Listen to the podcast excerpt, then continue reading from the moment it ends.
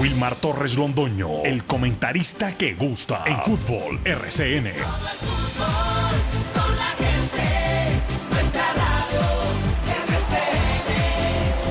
Fútbol RCN.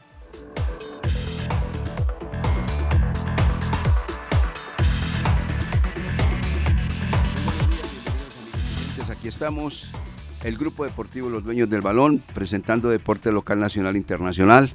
Hoy, 9 eh, de octubre del año 2023. Veo que al comando sonoro de nuestro programa está Sergio Alejandro Arias Giraldo, exactamente acá. Eh, el hombre que ya está estrenando consola, exactamente. Bueno, eh, ha llegado ya don Jorge William Sánchez Gallego, está por acá también don Lucas Salomón Osorio, está Laura Orozco Dávila. Estamos todos ya reunidos acá para presentar el programa que le gusta a la gente, Los Dueños del Balón. Fecha 16 del torneo profesional colombiano, 25 goles y con varias noticias que se han ido desarrollando, presentando, como la mm, más importante en materia noticiosa, que es exactamente la goleada que recibió el cuadro Independiente Santa Fe. Leía los artículos todos respectivos de Bogotá. Hacía 39 años que el cuadro Independiente Santa Fe no era goleado en su casa, como le aconteció el sábado anterior, cuando Águilas de Río Negro lo derrotó 5 goles por cero en una demostración de fútbol bárbara de parte del equipo Águilas de Río Negro, que sigue siendo el invicto del campeonato profesional colombiano clasificado y con un, y con un partido pendiente frente al Deportivo Pereira. Y un Independiente Santa Fe que en menos de una semana recibió dos golpes grandes, dos cachetadas inmensas, eh, eliminado de la Copa de Play frente al cuadro Deportivo Pereira y luego pues obviamente recibiendo esta derrota bien abultada en el Nemesio Camacho del Campín. Boder no renunció en la rueda de prensa.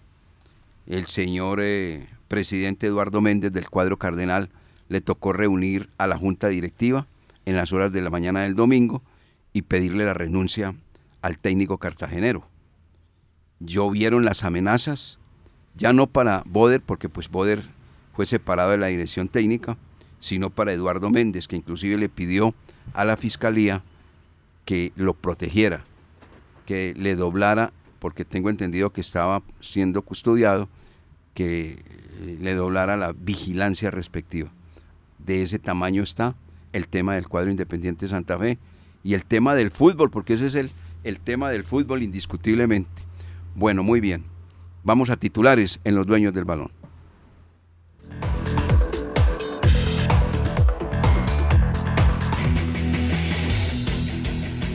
Titulares del día en los dueños del balón de RCN. A nombre de Puertas del Sol, donde los sueños se hacen realidad. Apartamentos para entrega inmediata.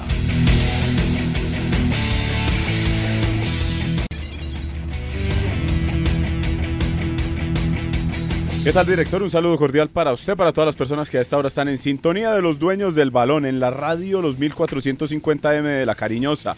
En YouTube, los dueños del balón Manizales. Y ya saben que el programa queda consignado en nuestra cuenta de Spotify luego de las 9 de la mañana. Once Caldas no pudo mantener la ventaja en Tunja y perdió dos goles por uno con Boyacá Chico. Eliminado sin posibilidades matemáticas quedó el equipo dirigido por Pedro Sarmiento. El equipo de Manizales rematará el campeonato con dos juegos en Palo Grande. El primero será este viernes 13 de eh, octubre cuando enfrente a Jaguares desde las 8 y 20 de la noche. El líder del campeonato es Águilas Doradas, que ya compró tiquete para la siguiente ronda, para la fase de los cuadrangulares desde la jornada anterior. Por ahora cierra el grupo de los ocho, Alianza Petrolera con 22 puntos. Independiente Medellín venció al Atlético Huila y quedó a un punto de la clasificación. El equipo de Diego Corredor es el último en la tabla del descenso con un promedio de 0.97. Allí lo acompaña la Unión Magdalena pese a que venció al Atlético Nacional. En el fútbol internacional o en la selección Colombia empiezan a llegar los jugadores de cara al duelo que será el próximo jueves ante Uruguay desde las 3 y 30 de la tarde en el Estadio Metropolitano. Marcelo Bielsa, entrenador de Uruguay, confirmó en conferencia de prensa que saldrá a proponer en Barranquilla, sin importar las condiciones climáticas, ya que el partido es sobre las 3 y media. Y en el fútbol internacional, un pequeño paneo en Inglaterra manda el Tottenham, en España el Real Madrid y en Italia el Milan. Todo esto antes del parón por la fecha FIFA.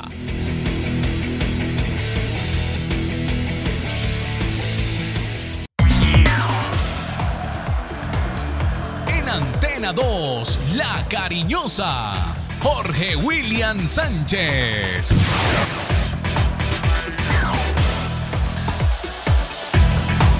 Saludo cordial, muy buenos días. Bienvenidos. Nueva semana, semana llena de bendiciones para todos y aquí acompañándolos con la mejor información.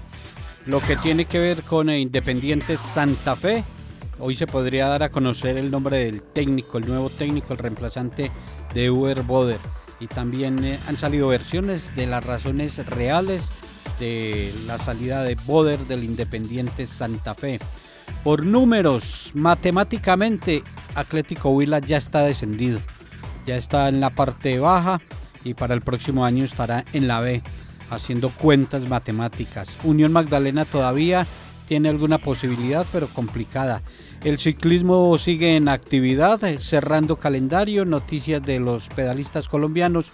Todo lo tenemos aquí en los dueños eh, del balón. Feliz semana para todos. en Los Dueños del Balón, Laura Orozco Dávila. Muy buenos días a todos los que nos acompañan el día de hoy en Los Dueños del Balón. La Copa Libertadores Femenina que se disputa en nuestro país ya tiene dos equipos clasificados a cuartos de final. Se trata de las actuales campeonas del certamen Palmeiras y del equipo colombiano debutante Atlético Nacional. Ambos suman seis puntos. Palmeiras y Nacional se enfrentarán entre sí el próximo 11 de octubre en Cali para definir quién termina primero en su zona. El dato deportivo con más altura es presentado por el restaurante La Azotea. Muy bien, 8 de la mañana con 11 minutos. Ayer en nuestra transmisión de RCN que tuvimos a nivel nacional, infortunadamente con un resultado negativo para el cuadro 11 Caldas, anunciábamos que en el programa de esta mañana del 9 de octubre íbamos a contar con la presencia del doctor Luis Roberto Rivas Montoya, candidato a la gobernación de nuestro querido departamento. Esta mañana con Reinel también compartíamos exactamente y le decíamos a nuestra audiencia que íbamos a contar exactamente con el doctor Luis Roberto Rivas Montoya. Puntual, como debe ser, puntual. Estaba aquí desde las 8 de la mañana, puntual. Un término que muchas personas que son eh, hombres que manejan opinión pública y que tienen poder no saben, no cumplen. Esa palabra puntual no la saben, no la conocen. Doctor Luis Roberto Rivas Montoya, bienvenido a los dueños del balón de RCN. Muy buenos días, ¿cómo le va? ¿Cómo está usted? Muy buenos días, Wilmar. Un saludo muy especial para usted y para toda la audiencia y para todo el equipo de trabajo que tiene usted aquí en esta importante mesa. Muy bien. Hacía rato no nos veíamos. Yo, nos vemos en la calle, pero aquí en micrófono a micrófono no. Hace muchos días, hace, muchos, días, hablábamos de fútbol. Hablábamos demasiado de fútbol en la época del Once Caldas, y era permanente, en, el estadio, en su oficina, en el avión, en toda parte, ¿no? Así es, Wilmar. Eso fue una época maravillosa, eso fue una época eh, muy interesante, muy importante para, para el equipo y para la ciudad. Bueno, vamos a comenzar con los temas. Usted aspira a estar en la Casa Amarilla. Usted estuvo en la Casa Amarilla, pero como diputado, ¿cierto? Así es, así es, Wilmar. Como diputado. En 1995. En 1995. Fue diputado. Diputado del departamento, claro. Y entonces, pero no podía subir al último piso, al es el tercer piso, ¿cierto? El tercero. Espera estar en el tercer piso. Claro, claro que sí, allá vamos a llegar con el apoyo de todos los caldenses que se están sumando a este gran acuerdo por Caldas. Usted tiene sangre, eh, yo creo, tema político, ¿no? Porque recuerde, su señor padre fue alcalde de la ciudad, fue una persona que eh, estuvo trabajando eh, y fue accionista principal de Seguros Atlas, ¿cierto? Claro. Eh, estuvo en el banco, desaparecido Banco de Caldas, ¿cierto? Fue el hombre que inició y creó la Universidad Autónoma. Sí, señor. Y eso fue lo que lo llevó a usted a tener todo este movimiento y esa creatividad, doctor Luis Roberto. Hombre, Wilmar, sí, yo creo que esto es un tema como de, como de cuna, de nacimiento. Eh, siempre en mi familia y en, y en mi casa siempre hubo mucha actividad de tipo político. Mi padre fue un hombre muy conservador, alvarista. Alvarista. Eh, en el año 74, a mí no se me olvida que cuando se hizo la campaña de la presidencia, Álvaro Gómez cuando venía a Manizales dormía en mi casa. Eh, y mi padre era pues obviamente el gran amigo de él era Rodrigo Marín Bernal, que era un líder conservador muy importante en Caldas. Sí, eso ha sido una cosa como de la vena, de vena, de nacimiento como dicen. Pero, pero ha sido un ejercicio muy interesante, Wilmar. Uno, uno cuando le apuesta a este tema de la política, y yo le aposté, pero por invitación, me acuerdo en esa época de Luis Emilio Sierra, el, el senador del Salvación Nacional con Luis Emilio Sierra en el año 94 me invitó a ser candidato a, a la Asamblea. Sí. Como diputado y ganamos. Me acuerdo que en esa vez, es, mejor dicho, fui el primer diputado que tuvo el Movimiento de Salvación Nacional de Luis Emilio Sierra con 8.333 votos, no me olvido. No, una memoria tremenda. y estuve un año allá. Y en el 95, estando allá, pues prácticamente me nombraron en la junta directiva del Once Caldas. Exactamente. Estuve ya y ahí estuvimos 10 años. Sí, señor. Hasta el año 2005 cuando tomé la decisión de retirarme para lanzarme candidato a la alcaldía de Manizales. Por dos años, porque estuvo hasta el 2007. Dos años y medio, claro. Dos años y medio. Eh, 2007. ¿Usted fue presidente del Once Caldas? No. ¿O fue vicepresidente? No, no, yo fui miembro de la junta No, no, pero sí alcanzó a ser vicepresidente. Creo que sí. Sí, sí, sí, sí, sí, sí, sí. Sí fue Pero- vicepresidente. Pero, ese era un equipo con una, primero una junta directiva Unida. muy unida, muy unida, una junta directiva eh, liderada muy bien por Jairo Quintero, pues que yo diría que es un hombre que lideró, lideró todo ese proceso, lideró, lo sacó adelante. Eh, Jairo era un señorazo, o es un señorazo, un gran hombre. Eh, hizo mucho por el equipo, hizo mucho por esta ciudad. Y, y logramos algo muy importante, Wilmar, y es mantener continuidad, unidad del equipo de la Junta Directiva hasta el año 2004, hasta que llegó la Copa Libertadores, hasta después de la Copa Libertadores. Tocamos techo. De hecho, hasta la Copa Intercontinental de Clubes. Exactamente. Ya ahí ya se, se fracturó la unidad de la Junta, pero fueron 10 años muy importantes porque había un trabajo de largo plazo, muy bien estructurado, muy empresarial, con una gerencia muy, muy, muy clara, con una muy buena administración, con muy buena visión, con unos asesores muy importantes, porque la Junta, eh, no solamente los asesores de Junta, sino nosotros tenemos asesores externos a los que Jairo consultaba mucho para la formación del equipo. Y había ya un conocimiento muy, por toda la experiencia de Jairo Quintero, de Juan Bernardo Botero, de todo ese equipo, había ya como un conocimiento y una experiencia muy grande de cómo se formaba el equipo, cómo se contrataban los jugadores, qué jugadores traer, a quién contactar. Tenía, se tenía un equipo de, de asesores en Antioquia que referenciaban mucho jugador. O sea, era un, fue un tema muy interesante porque además, recuerde que tomamos un equipo que no tenía jugadores. No. El único jugador era Robeiro Moreno, que lo había regalado el senador Omar Yepes Omar Yepes en 5 millones que lo compró. en 5 millones que le compró Robeiro Moreno. De resto, todos los jugadores eran prestados. Y tuvimos mucho tiempo mientras empezamos a recuperar el equipo, a recuperar el equipo, a recuperarlo. Empezamos a entrar, acuérdese, a, a, a Copa Libertadores, que eso fue fundamental, fundamental para el equipo. Y, y a partir de ahí empezamos a estructurar una verdadera empresa. A pesar de que éramos una corporación sin ánimo de lucro. Recuerde que eso era lo bonito que tenía el club. Sí. Que hubiera una corporación sin ánimo de lucro que era de todos los caldenses. Hacer una asamblea era casi que un imposible porque en la primera, en la primera convocatoria, porque todo el mundo tenía aportaciones. Porque cada tantos años se hacía una, una recolección de, de aportantes hasta en la Plaza de Bolívar, no sé si usted se acuerda, y en todas partes. Entonces era muy difícil, pero era- éramos todos, el equipo era de todos. Eh, cometíamos algunas irresponsabilidades porque nosotros en esa época firmábamos los miembros de junta pagarés para respaldar el equipo. Eso era, afortunadamente las señoras no sabían, no les podíamos decir, pero, pero tuvimos muchas anécdotas. Pero fue una época muy interesante porque luego compramos un bus. Sí, eso fue apoteósico, ¿no? Eso fue, eso fue una locura. Fuimos comprando jugadores. Vale, puede que empezamos a comprar jugadores. Es la primera vez que yo veo que llega un bus y lo aplauden. Sí, claro. Eso es, eso es una anécdota muy grande de verdad respecto a eso. Mire la manera como va relatando el doctor Luis Roberto Rivas Montoya lo que fue su actividad como directivo del cuadro Once Caldas en una junta de amigos y las cosas daban muy buen resultado. Sí. Era una junta de amigos, Era una junta de amigos, sí, era una Sí. junta de amigos y, y, y estábamos permanentemente reunidos. o sea, nosotros terminábamos los partidos y nos reuníamos. Eh, los lunes sin falta nos reuníamos. Correcto. Con el técnico. Con el técnico, hacían análisis, se hablaba muy bien con él, todo, todo. Era una cosa espectacular. Bueno, vamos a tocar el tema suyo. El tema para lo cual lo estamos invitando, obviamente dentro del campo deportivo. Lo de Espojerias ayer, ¿qué le dice?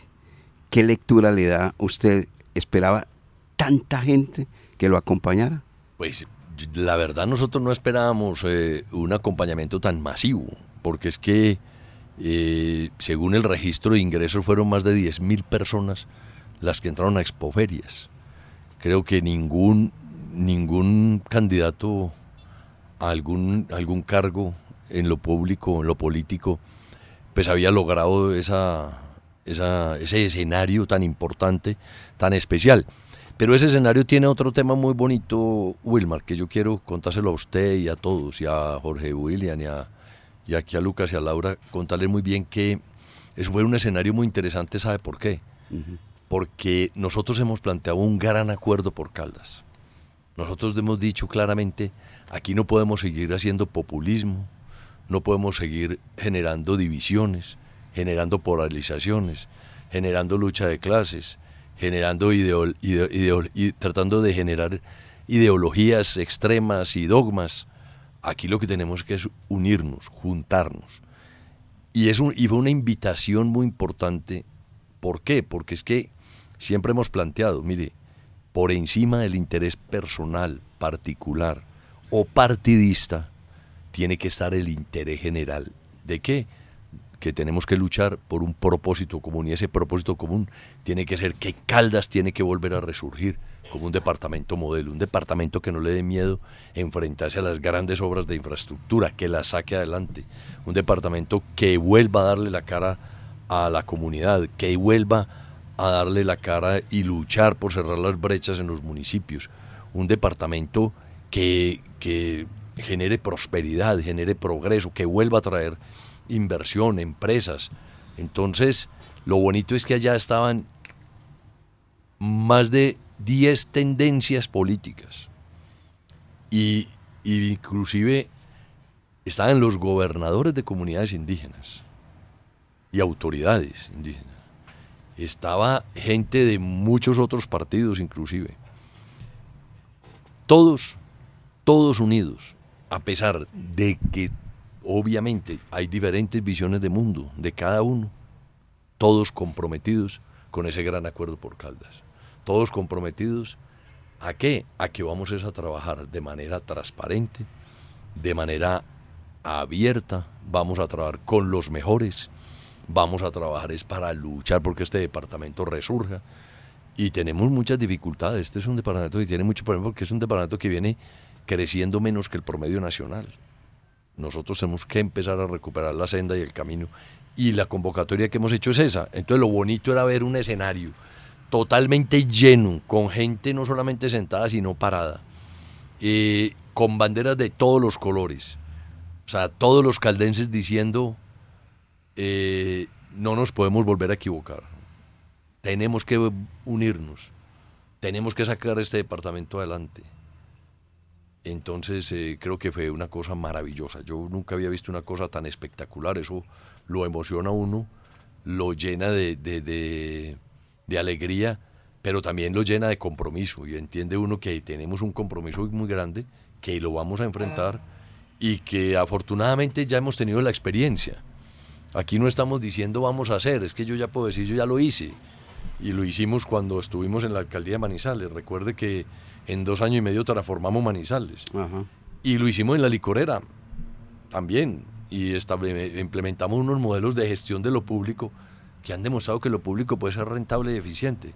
Lo que pasa es que hay que, hay que dejar tanta politiquería y tanto clientelismo y centrarnos es en administrar y gerenciar y en generar valor y en generarle mejores oportunidades a la gente. En eso es lo que hay que centrarnos. Que, es, que, que la política se hace para servirle a la gente. La política no se hace para beneficiar un partido o beneficiar un jefe político, no, para beneficiar a todos los ciudadanos. Y eso, eso fue la expresión que encontramos ese sábado, este sábado, en Expoferias, que fue una cosa maravillosa. Bueno, para que venga Jorge William, Lucas y Laura, usted en esta exposición que acaba de hacer de la masiva presencia de todos los partidos en Expogeria del sábado anterior, ha expresado la palabra unión. ¿Le sorprendió la presencia de Jorge Eduardo Rojas que estuviese allí, el que aspira a ser alcalde de la ciudad de Manizales y que después se uniera en un abrazo con usted, Luis Roberto Rivas Montoya, porque nosotros somos deportivos, pero conocemos todas las noticias, que la relación entre Rojas y Rivas no era la mejor. Pero es que resulta que en las alcaldías anteriores y gobernaciones anteriores, el gobernador camina por un sendero y el alcalde por otro. Y eso obviamente deteriora indiscutiblemente a Manizales como capital y a Caldas como departamento. Entonces, ¿le sorprendió la presencia del señor, el abrazo y demás? Cuéntenos. Le voy a precisar dos cosas. Una, eh, en Expoveria estuvimos todos los partidos que están declarados en independencia de este gobierno. Sí.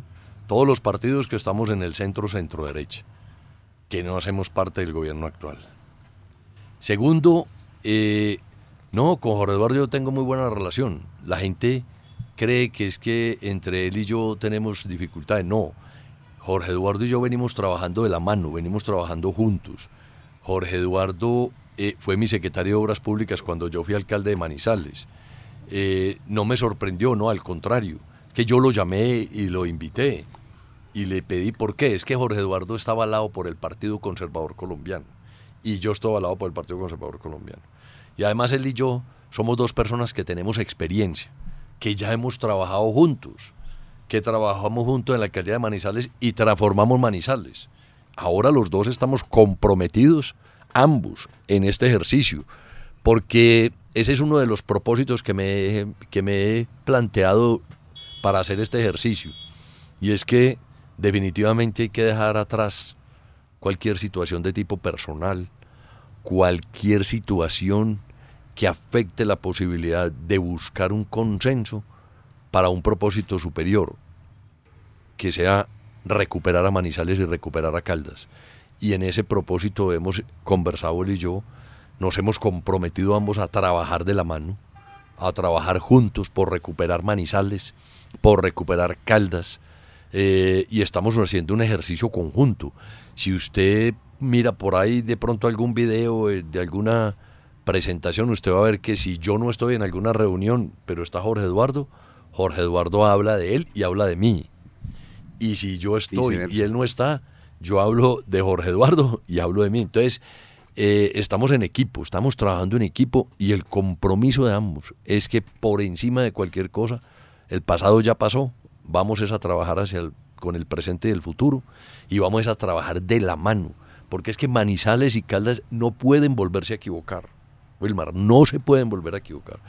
Manizales y Caldas hay que recuperarlos. Y, y eso se logra si tenemos unos gobernantes con experiencia, con resultados, que saben cómo hacer la gestión pública, que saben gestionar y que tienen capacidad para administrar y gerenciar. Es que no es lo mismo haber sido alcalde como fue el alcalde o como fue ministro también. Eh, haber sido, o en el caso mío, haber sido diputado, eh, alcalde de Manizales, gerente de la licorera, que es la, empresa más importante de este departamento. Y no solamente gerenciarla, no, sacarla de la crisis y de la quiebra y ponerla en el lugar donde la, la ubicamos.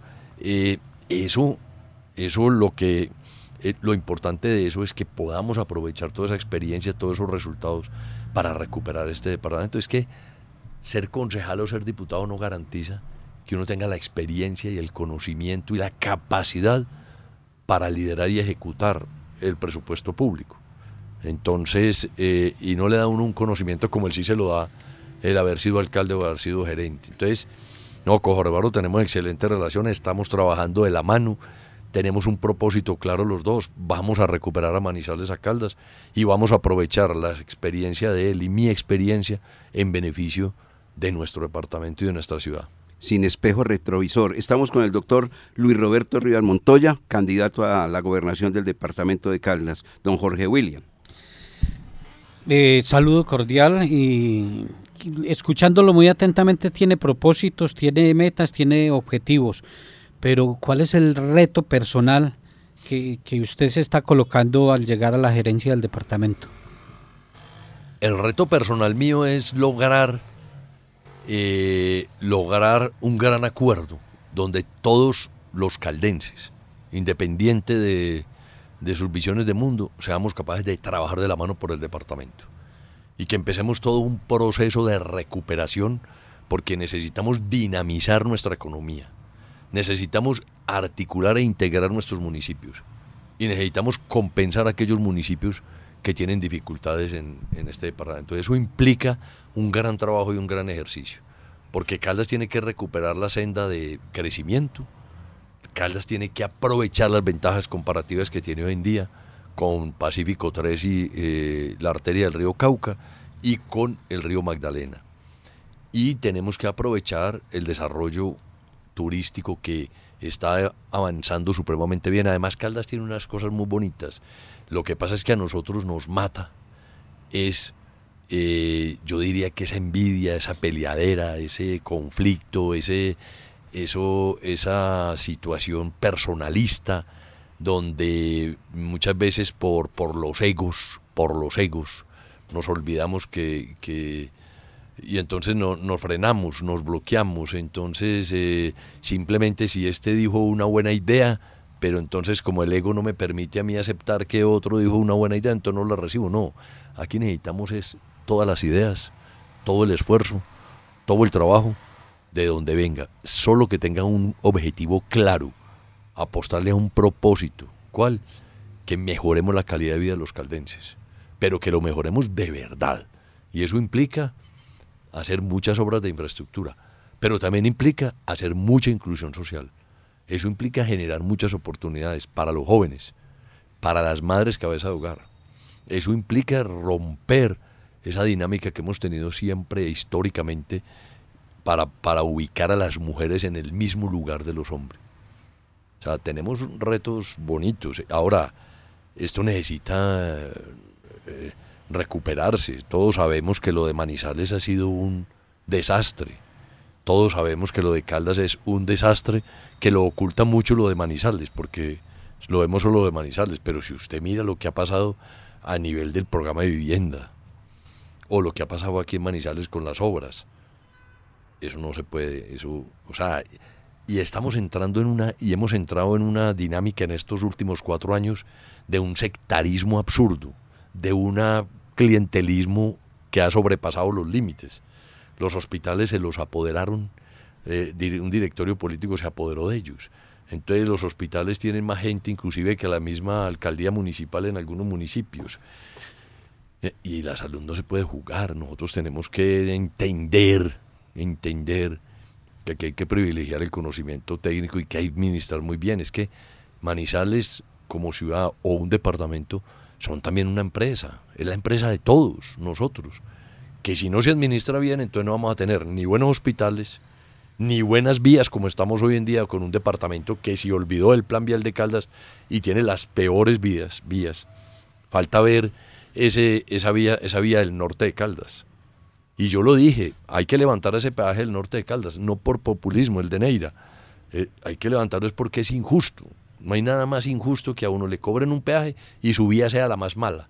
Yo no me explico cómo hay ciudadanos de Neira que se oponen a que se levante el peaje ahora mismo y se nota, se nota no solamente que van contra sus comunidades, sino se nota la ignorancia sobre el manejo de la gestión pública y de las finanzas públicas.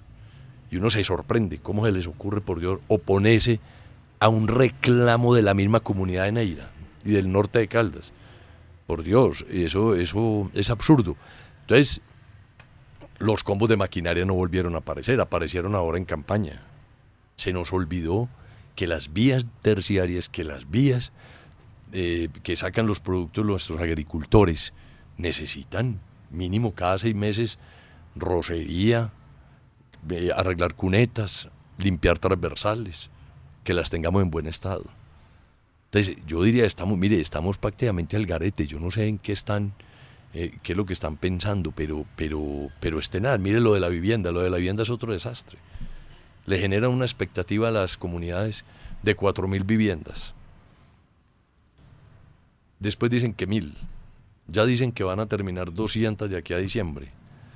Y creo que lo poquito que hicieron en Palestina se lo llevó un vendaval, según dijo el alcalde de Palestina. Por Dios, esa no es la forma de hacer la gestión pública. Lo del aeropuerto del café. Lo del aeropuerto del café, por Dios. Lo del aeropuerto del café ni siquiera es un problema del gobierno nacional. Lo del aeropuerto del café es un problema interno de Aerocafé, que no hemos gerenciado adecuadamente ese aeropuerto.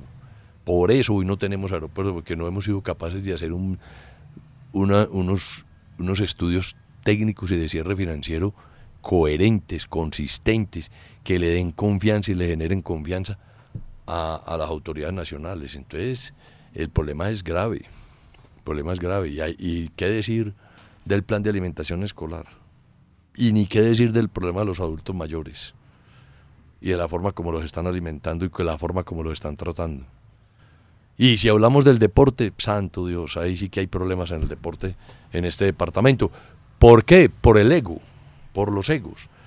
Porque nos interesa más, así tengamos que traer deportistas de otro lado, decir que ganamos medallas, pero no nos interesa generar realmente unos cimientos de una actividad deportiva que no solamente sirva desde el punto de vista recreativo a, los niños y a los jóvenes y a los adultos mayores y que forme realmente los deportistas de alto rendimiento. No, nos importan son las medallas. Entonces estamos centrados en el cortísimo plazo en satisfacer los egos y eso es lo que tenemos que derrotar. Bueno, eh, como ustedes escuchan en la presentación del doctor Luis Roberto Rivas Montoya, habló muy claro de un tema eh, llamado Once Caldas. Fue directivo, sigue siendo obviamente hincha de la institución manizaleña. Él ha contado paso a paso cosas que quiere realizar, que ha detectado fallas enormes en nuestro departamento, para eso haya tenido un recorrido de los 27 municipios que tiene nuestra querida capital, eh, que quiero decir, nuestro querido departamento. Vamos a tocar el tema deportivo después de estos mensajes con el doctor Luis Roberto Rial Montoya. 8 de la mañana, 36 minutos. Estamos en el programa Los Dueños del Balón.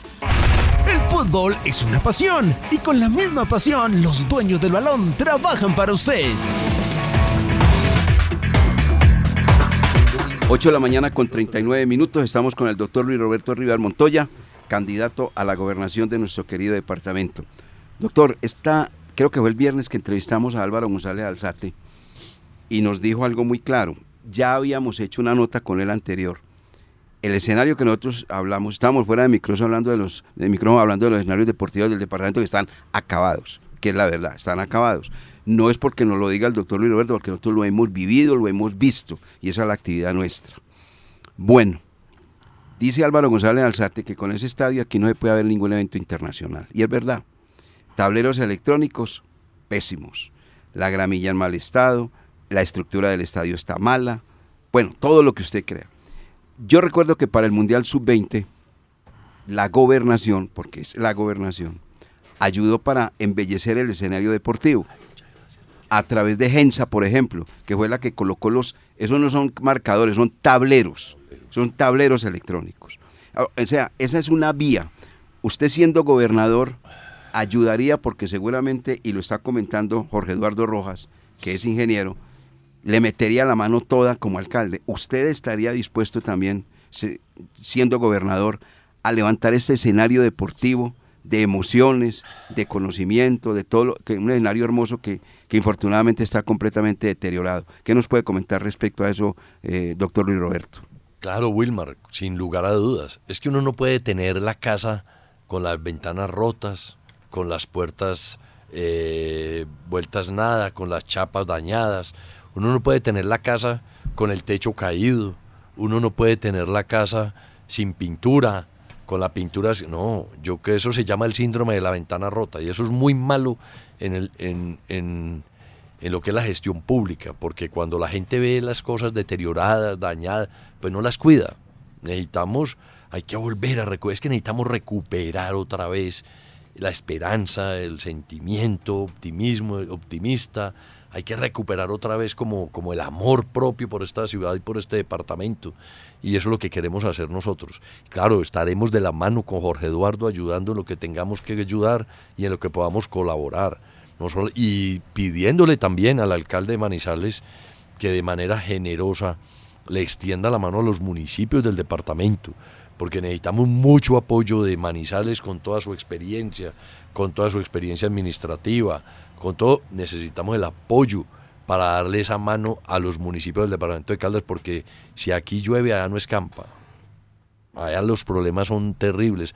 Eh, las unidades deportivas que antes funcionaban muy bien están dejadas. Eh, eh, aquí cerquita, no no ir aquí al corregimiento de Arauca en Palestina, la única canchita de fútbol que había, eso ya está vuelto miseria y abandonado. No, aquí hay que recuperar los escenarios deportivos y hay que recuperar porque lo necesitamos. Es que, es que nosotros necesitamos hacer una campaña muy fuerte contra la, drogadicción. Necesitamos hacer una campaña muy fuerte de salud mental. Y ahí tenemos que trabajar muy duro en esos, en esos elementos que hacen parte de esa eh, inclusión que ayuda a prevenir esos, esas, esas situaciones tan complejas. Y uno de los temas es la actividad deportiva. Si tenemos una buena actividad deportiva, si tenemos unos buenos escenarios, si los jóvenes tienen un buen uso y adecuado uso del tiempo libre, si volvemos a ponerle alegría, como es que, es que yo, yo añoro, Wilmar, yo creo que a usted le tocó también, yo añoro esa alegría que existía en Manizales cuando eran los juegos intercolegiados los juegos intercolegiados, eso era una maravilla. Eso era un espectáculo. un río humano. En semana se llenaba el coliseo y todo el mundo iba y entonces eh, las barras del colegio tal y las barras del otro colegio y no había peleas. Todo el mundo... Eh, eh, y eso era una... Los sábados, por ejemplo, los sábados se hacía mucha actividad deportiva, mucho fútbol, no solamente de los intercolegiados, sino de los clubes y había muchos clubes aquí, había muchos equipos. Entonces, claro, si usted el sábado a las 8 de la mañana tiene que estar jugando fútbol, ¿qué va a hacer el viernes? No se va a ir a parrandear, va a ir a descansar, se va a cuidar. Eso era así en esa época en que nosotros nos tocó. Eso hay que volver. Además era muy agradable porque llegaba todo el mundo, con la familia, con los amigos. Eso eran barras. Lástima que todo eso se ha perdido y hay que recuperarlo y el, y el estadio hay que recuperarlo. Es que, miren lo que es la, la improvisación y no podemos, por eso yo les digo a los caldenses, por favor no nos podemos volver a equivocar, ni en Manizales ni en Caldas, ni en Colombia tampoco, menos aún. Pero por ahora en estas, en Manizales y Caldas, nos podemos volver a equivocar. La improvisación nos va a matar. Y si no, mire usted los Juegos Nacionales. Sí. Y los problemas con los escenarios deportivos. ¿Eso cuándo se había visto? Es que, ¿cuándo se había visto en la yo, yo no me explico qué pasa en esta ciudad, pero ¿cuándo se había visto que las obras de esta ciudad tuviesen tan mala planeación? Que los contratos tuviesen que prorrogar de manera permanente. Eso no lo habíamos visto nunca. Eso no se vio cuando nosotros hicimos las grandes obras que fueron, recuerde, el Hospital de Caldas que lo hicimos, la recuperación, la terminal de transportes que la, trasladamos, la primera línea de cable aéreo, la Plaza Alfonso López. Acuérdense lo que fue esa vía de Expoferias al batallón o del batallón a Expoferias, una vía complejísima. El túnel de la 52, todas esas obras se hicieron durante el, el periodo estipulado, con los cronogramas, debidamente planeado. Todo funcionó muy bien. Y ahí está. Y con ingeniería caldense. Porque nosotros sí tenemos ingenieros que conocen muy bien cómo se hace y cómo se trabaja. No trajimos de la costa, como ha pasado últimamente. que están llegando aquí a hacer las carreteras gente de la costa. Y, eh, y hacer obras aquí también gente de la costa. Y programa de vivienda gente de otro lado. No, no, esa época lo hacíamos con los caldenses. Y eso es un tema que tenemos que retomar. Que los, es que los caldenses, aquí hay mucha, aquí hay gente muy buena, muy profesional, muy seria, muy correcta. Pero si, si quienes ejercen los cargos están eh, prestándose para otras cosas, pues acabamos la ciudad y el departamento. Lucas. Doctor, lo he escuchado muy atentamente y habla mucho usted y pone la palabra de recuperar. Y habla de recuperar también el, Estadio Palo Grande y el Estadio Palo Grande es sinónimo de que lleguen eventos deportivos, que lleguen sobre todo eh, competencias internacionales. En algún momento y por las deficiencias que tiene hoy el estadio no han vuelto esos, eh, esos eventos a, Manizales. Están dentro de las primeras, eh, como dentro de los primeros objetivos a cumplir una recuperación de Estadio Palo Grande en una, en una posible administración, porque eso la verdad, uno que lee constantemente las redes sociales del Once, eso eh, mantiene como martirizado al hincha del Once Caldas, el estadio como tal, la infraestructura y todo lo que lo rodea. Claro, el estadio hay que recuperarlo. Eh, yo le he escuchado ya varias veces a Jorge Eduardo el, su gran compromiso con la recuperación del estadio, con ponerlo otra vez como debe ser. Es que si usted recupera el estadio, y usted dijo un tema muy importante, Lucas, vienen actividades deportivas, vienen eventos de afuera a Manizales, vamos a tener presencia. ¿Qué estamos haciendo con eso? Dinamizando una economía.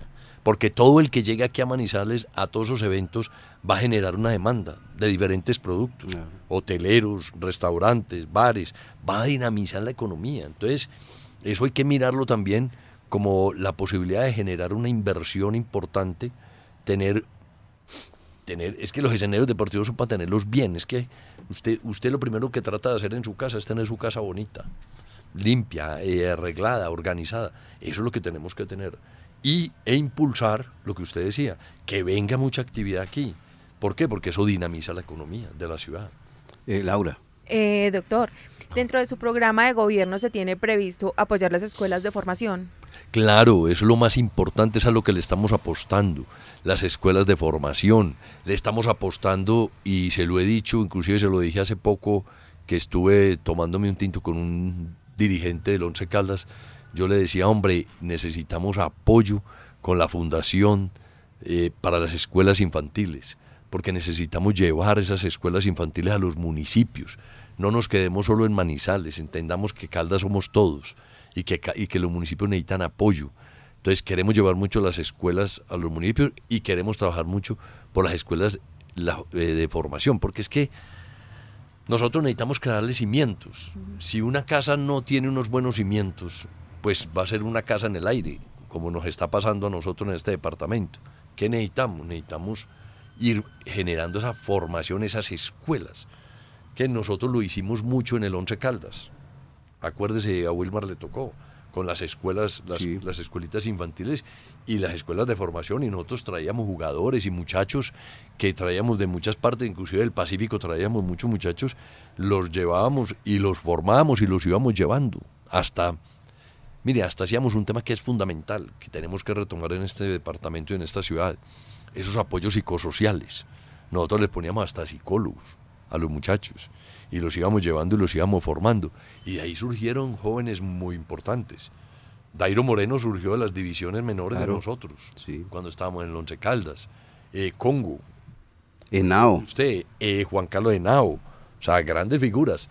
Entonces, sí, claro, hay que apostarle. Hay que, es que hay que apostarle al deporte. Hay que apostarle al deporte. Que, pero, pero un deporte serio, un deporte estructurado, con un buen plan, maestro de deportes que sirva para, para no solamente formar los deportistas de alto rendimiento, sino también para ofrecerle a las comunidades, tanto los jóvenes como los adultos, como los adultos mayores, porque somos una sociedad de adultos mayores ya, eh, ofrecerles un buen, eh, una buena actividad deportiva para su salud y Bien. su salud mental.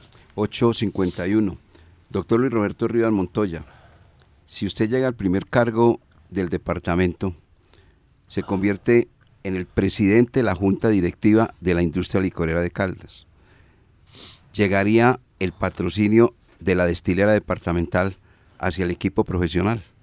Claro, si el, si el dueño del equipo y el equipo están interesados en que el Once Caldas eh, patrocine, participe y se vincule publicitariamente con, con el equipo, por supuesto, claro, ahí estaremos siempre atentos. Es que eso es una vinculación publicitaria. Sí. Eso es una negociación. Eso es un contrato entre una institución que hoy día es una empresa privada y una empresa pública. Es como, es como la negociación publicitaria que tiene que hacer uno con RCN. Sí. Es la misma. Similar. Esto es una vinculación publicitaria eh, que parte de una negociación, de una propuesta y, y, y tenga la certeza, Wilmar, y la pueden tener todos los caldenses y los manizaleños, que yo siempre, siempre estaré buscando la manera de aportarle, de apoyar al equipo. Porque es que yo llevo el equipo en el corazón. Es que yo fui 10 años directivo. Que yo tuve el gran honor de ser miembro de la Junta cuando tuvimos el máximo triunfo de la Copa Libertadores de América. Acuérdese usted y yo, allá nos abrazamos en la cancha. ¿Sí o no? Sí, así fue. Allá nos abrazamos en la cancha. Es que, ¿quién más puede tener un llevar en el corazón el equipo que, que Luis Roberto Rivas? No, yo lo tengo clarísimo. Lo tengo clarísimo y estoy seguro que, que vamos a llegar a acuerdos muy importantes. Nosotros lo que necesitamos es que el equipo, el equipo le pongan un poquito de, de, de orden en la contratación y, y, nos traigan los jugadores que realmente necesita el equipo. El equipo necesita un poquito más de, de, de fuerza, de, de, de tino. Jerarquía. De jerarquía. El equipo necesita jerarquía. Y acuérdese que eso se gana cuando usted estructura el equipo muy bien en su columna vertebral. Y en su columna vertebral tiene que tener gente de experiencia. Pero uno ve al pobre Dairo ahí luchando y luchando y luchando. Y yo no sé, pero yo ayer tenía la sensación que era como Dairo y 10 más. Eso indica que no se pierde ningún partido. Ahí está clarito. Me dejaba preocupado. Claro, claro. Vamos a cerrar, eh, Jorge William, porque tengo aquí una, una preguntita más para el doctor Luis Roberto Rial Montoya. Eh, usted, Jorge William, ¿algo más? No, ya Bueno. vamos, eh, vamos cerrando para que aprovechemos el tiempo Sí. con la que tiene. Bueno, doctor, usted le ha regalado a sus amigos un libro. Ese libro se llama El desafío de gerenciar lo público, claves para triunfar en el sector empresarial. ¿Por qué no lo ha dado a, a la luz pública? ¿Solamente fue para sus amigos y nada más? No, no, no, no. Ese libro es un libro que, que la idea que tengo inclusive es ponerlo a la venta en, en las librerías. Es, lo que pasa es que no es un libro de administración, ni es un libro tampoco de la historia. Digamos que es un libro donde yo pretendo, en una forma como de ABC, como dicen de ABC, contar cómo fue que se hizo todo el proceso de recuperación de la industria licorera de Caldas. Es un libro donde he querido contar la experiencia, cómo, cómo logramos nosotros, mire lo importante, cómo logramos nosotros, a pesar de las diferentes visiones de mundo, yo insisto mucho en eso, con los sindicatos, con los empleados y, con, y los administradores, con los políticos. Logramos un gran acuerdo. ¿Para qué? Para establecer un modelo de gestión que privilegiara el conocimiento técnico, un modelo de gestión que le apuntara a un propósito superior y colectivo, que era darle sostenibilidad a la industria licorera, recuperar y darle sostenibilidad a la industria licorera de Caldas. Y mire usted que el sindicato, cuando los sindicatos aceptan esa propuesta y le juegan después de que logramos trabajar mucho la cultura organizacional, generar confianza con ellos, que tuvieran confianza en nosotros, eh, todos le apostamos a ese mismo propósito. Sacamos adelante la licorera. Nos unimos, nos juntamos, nos juntamos, nos unimos, sacamos adelante la industria licorera de Caldas. Estuve seis años, diez meses y nunca el sindicato llegó a parar la empresa, llegó a sacar un megáfono para hacerle alguna protesta a Luis Roberto. Nunca. Al contrario, hicimos un gran trabajo en equipo con ellos. Nos unimos, nos unimos todos y sacamos la industria licorera. Entonces lo que yo pretendo en ese libro es contar un poco esa experiencia y llamar un poco la atención también de, de las empresas públicas y de las empresas industriales y comerciales del Estado. Y decir, aquí necesitamos una reforma, aquí necesitamos eh, darle más eh, manejo a una empresa que está en competencia con el sector privado y eso implica darle administración y gerencia. Y lo que yo pretendo de ese modelo también es poderle decir a los caldenses, miren, y, al, y, en general en Colombia decir, miren, es que la gestión pública sí puede ser eficiente y puede dar resultados. Y lo importante es esto. Y esos resultados que se dieron fueron para qué? Para generar recursos para hacer inversión social en el departamento de Caldas. En salud, educación, cultura y deportes. Que ya el departamento cómo los aplique, ese es otro tema. Pero nosotros generamos los recursos. Entonces, mire, Wilmar, eh, lo que yo quiero contar ahí es eso. Sí hay modelos que permiten que lo público funcione con transparencia, con respeto por los dineros públicos que son sagrados y que se puede hacer gestión con resultados. Y eso es lo que yo quiero llevar al departamento de Caldas y poder demostrar al departamento de Caldas que el departamento también puede ser eficiente. ¿Para qué? Para beneficiar a los ciudadanos. Muy bien, doctor. Eh, ese no es término suyo, yo lo voy a decir cerrando. Dentro de este modelo que usted acaba de decir del libro, usted le metió un golazo al departamento de Antioquia, llevando el RON allá. Eso fue un problema muy grande, los diputados no estaban de acuerdo, casi no convence a Guido Echeverry Piedradita como gobernador, pero logró el éxito. Eso lo contaremos en otra ocasión. A los, com- a los compañeros... Pero sí. déjeme le cuento la cifra. Casi me matan a mí en el 2016. Sí, así fue. Ellos venden, Antioquia vende aquí 400 mil botellas de aguardiente al año. Sí, sí, sí. Y antioqueño. De, la de antioqueño. Sí, hay que decirlo. Eso, eso estaba abierto con conciertos y demás. sí, Ellos venden ve. aquí aguardiente antioqueño 400 mil Sí. botellas.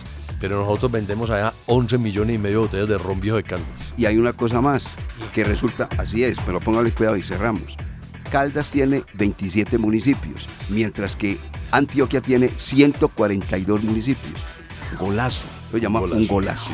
¿Cierto que sí? Así Doctor. Luis Roberto, Muchas gracias, muchas gracias, muy amable por haber aceptado la invitación a nuestro programa Los Niños del Balón de RCN, comprometido con el deporte, nos alegra mucho, que tenga muchos éxitos. Muchas gracias Wilmar, William, Laura, Lucas, muchas gracias por esta oportunidad y un saludo muy especial para todos los oyentes. Muchas gracias, el doctor Luis Roberto Rivas Montoya, candidato a la gobernación del departamento. Estamos a 20 días de conocer quién va a ser nuestro próximo gobernador, nuestro próximo alcalde.